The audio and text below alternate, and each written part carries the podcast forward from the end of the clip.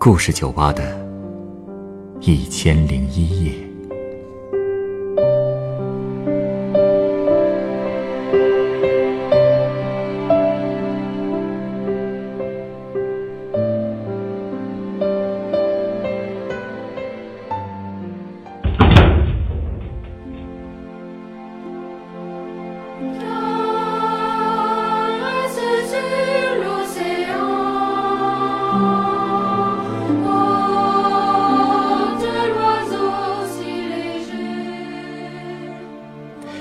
欢迎光临故事酒吧。不知道您是否看过法国电影《放牛班的春天》？电影讲的是一个音乐老师，靠着教孩子们唱歌，组建合唱团，帮助了一批问题少年敞开了心扉。其中的一个孩子后来还成为了世界知名的指挥家。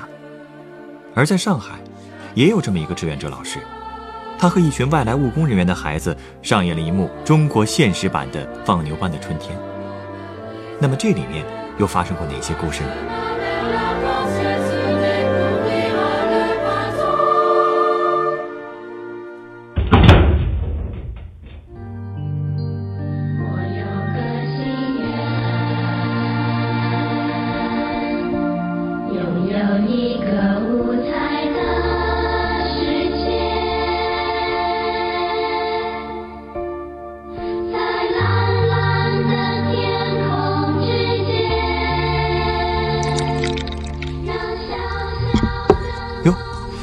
这首歌很耳熟啊，哎，这不是《修女也疯狂》里的插曲吗？对啊，你别说，配上中文词儿，再被孩子们一唱，还真挺好听的。是啊，这首歌的中文名叫《快乐相随》。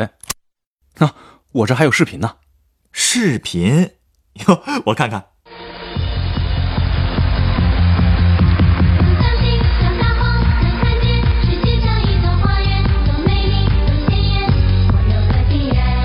哇，孩子们真可爱！哎，姚明也在舞台上，这什么节目啊？这是上海东方卫视的春晚视频，二零一二年的。当时姚明和这群九千合唱团的孩子们一起表演了这首《快乐相随》。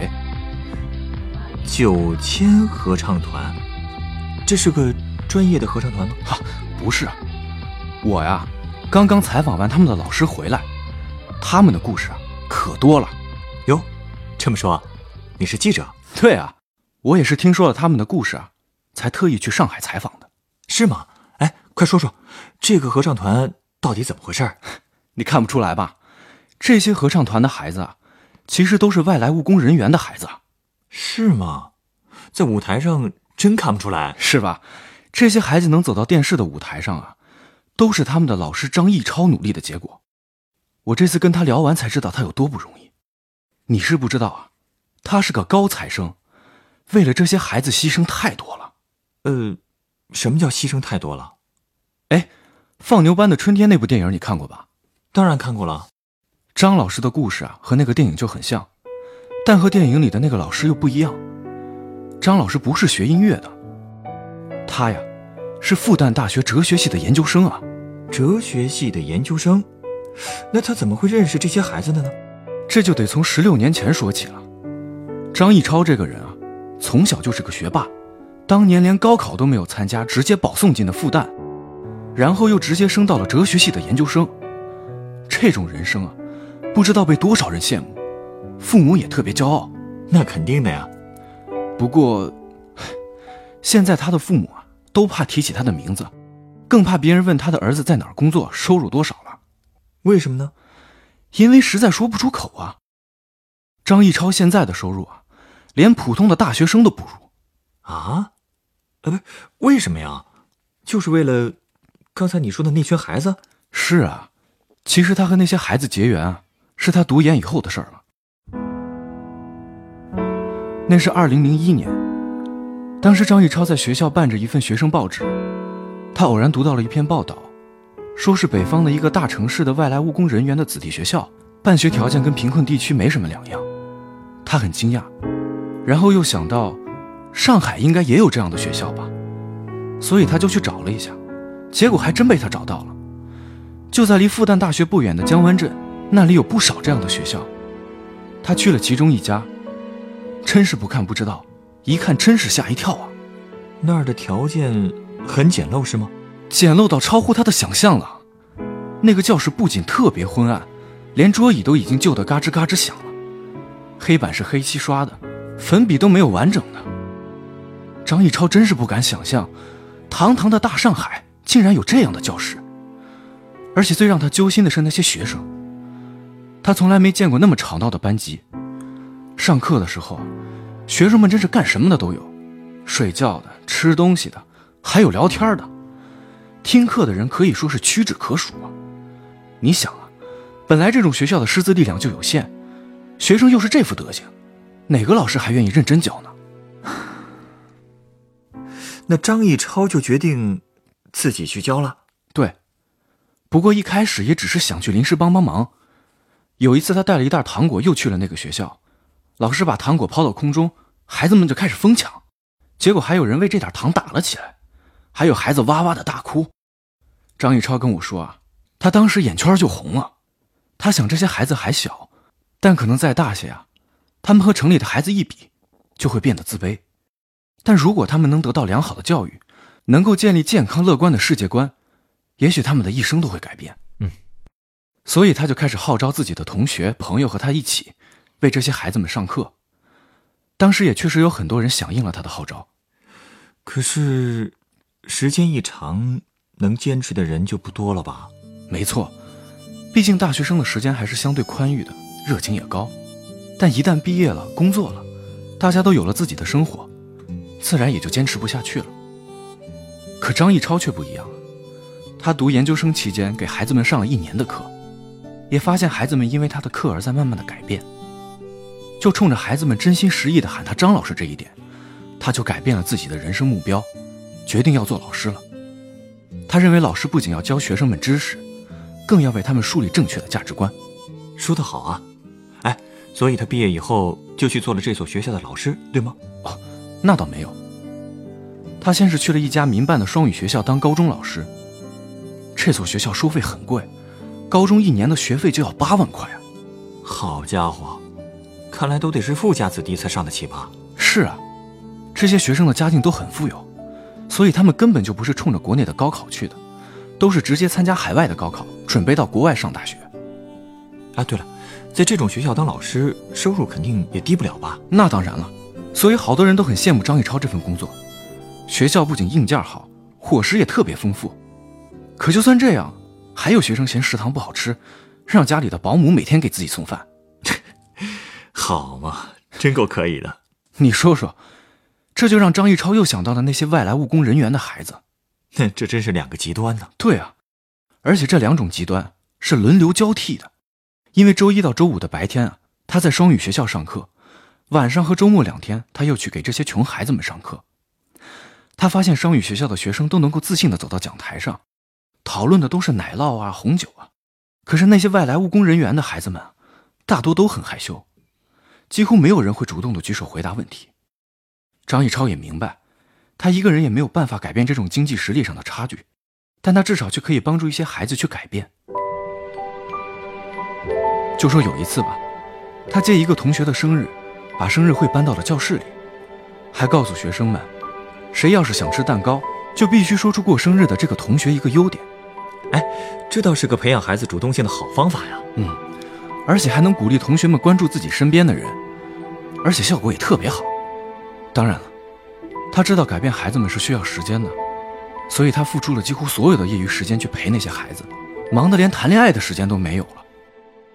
其实，在大学里啊，他有一个谈了一年多的女朋友，但毕业后就各奔东西了。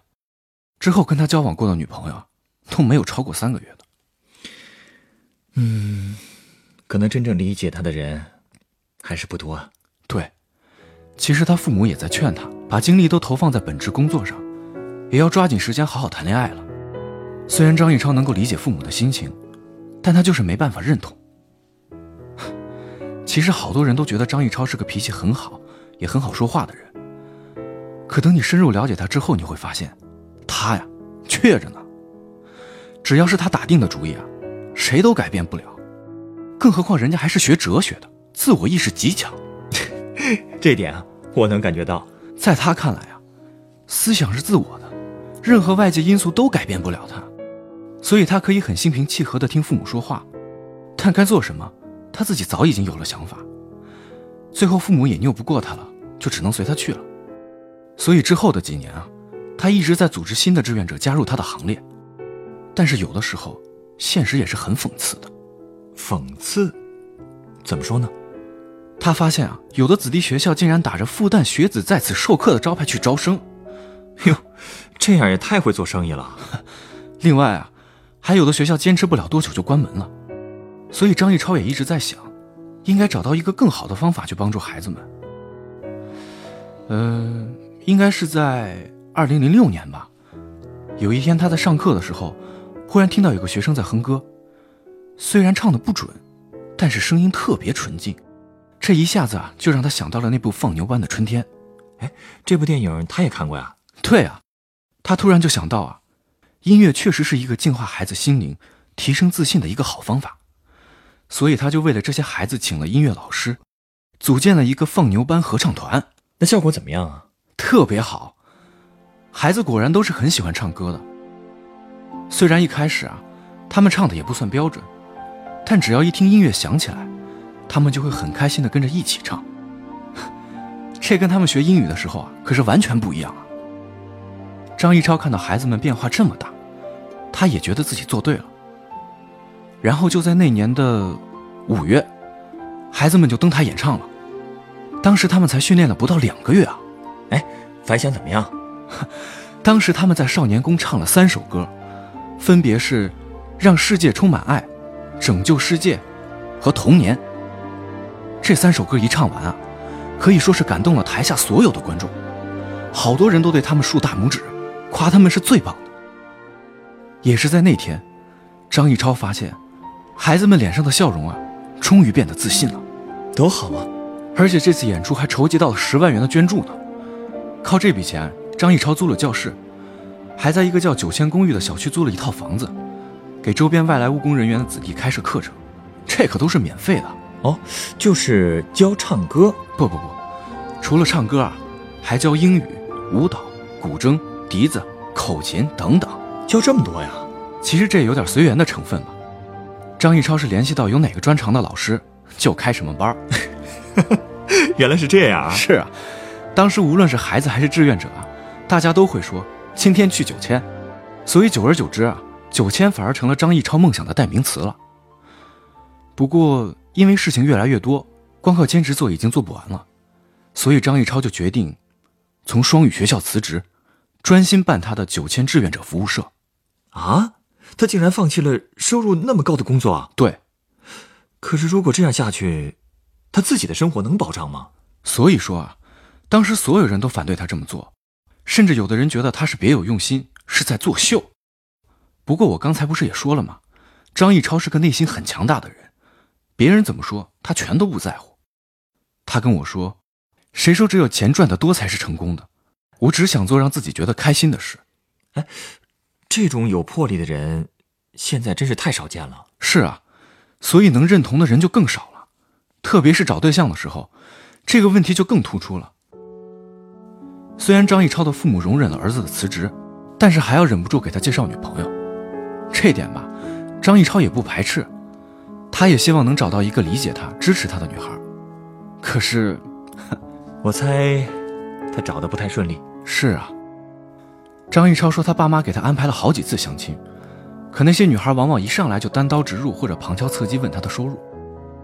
张逸超说，这种女孩他一般不会再见第二面。其实呢，这些女孩也无可厚非啊，毕竟一旦是以结婚为前提交往的话。确实会面临很多现实的经济问题啊。对，张逸超也理解，但他也不希望他的另一半只关心这些。他希望能有一个女孩可以撇开世俗的观念，跟他一样，看到一个更广阔的世界，找到属于自己的真正的快乐。可是这样的女孩啊，一直都没有出现。哎，但是说起这份志愿工作，如果他自己没收入，也维持不了多久吧？是啊。人总是要吃饭的，所以他找了个折中的方法。他虽然从那个双语学校辞职了，但是还是在那所学校当兼职老师，这样收入少了一半，但是时间却空了不少。嗯，之后到了零八年，浦东民政部门开始支持张一超，帮他注册了九千志愿服务者的社团组织。张一超担任社团的法人代表，这就意味着他成为了一名专职的志愿者，总算是摘掉了无业人员的帽子。也就是说，他有固定收入了。对，但是他的收入和九千其他三个志愿者的收入是一样的，每月都是两千四百块。这也太少了吧？哎，他是九千的负责人吧？按说可以指定工资标准呢。对，他确实有权利把工资提高，但他跟我说啊，每位资助者都希望自己捐助的钱啊，最大限度的用在被资助者的身上，而不是用在志愿者身上。所以，为了向每个资助者有交代，张一超和其他三个人都心甘情愿的拿这么少。但事实上啊，那几位志愿者里，张一超的学历是最高的，事务也是最多的，但他也一直不觉得自己的收入应该是比别人更高。就这样，他坚持到了今天，在社会上也得到了越来越多的肯定。但张一超跟我说，所有的肯定都不如孩子们对他的肯定，因为他做的一切都是为了孩子们。而且他也确实改变了很多孩子的命运。你看，一二年的时候，他们九千的外来娃们不都上了上海的春晚了吗？今年初的时候，他们还在上海办了一场新年音乐会。张艺超坚持这项工作已经十年了，而且在这期间，他还培养出了八个被世界联合学院录取的学生，不仅能获得国际文凭，还是全额奖学金呢，真棒啊！张艺超还经常给孩子们说。做自己喜欢的事，不要放弃自我。嗯，这也是他自己一直在奉行的人生理念。谢谢你啊，带给我这么温暖的故事。哎，你稍等啊，我这就送你一杯鸡尾酒。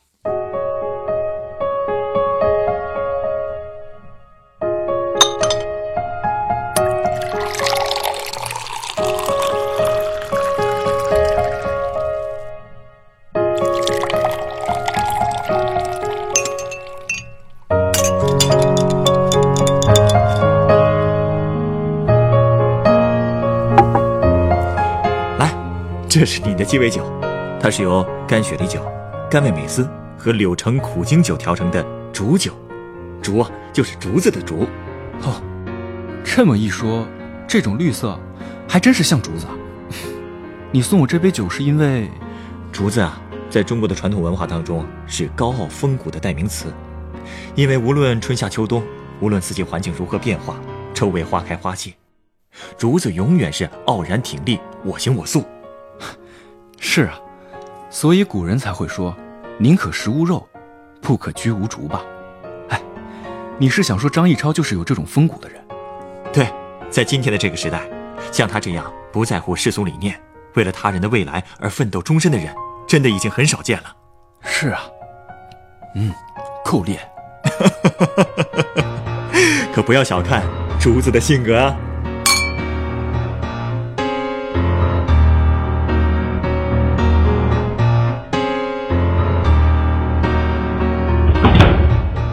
本故事取材于上海杰出志愿者张艺超的真实人生故事，改编制作陈寒，演播飞大团陈光，录音严乔峰。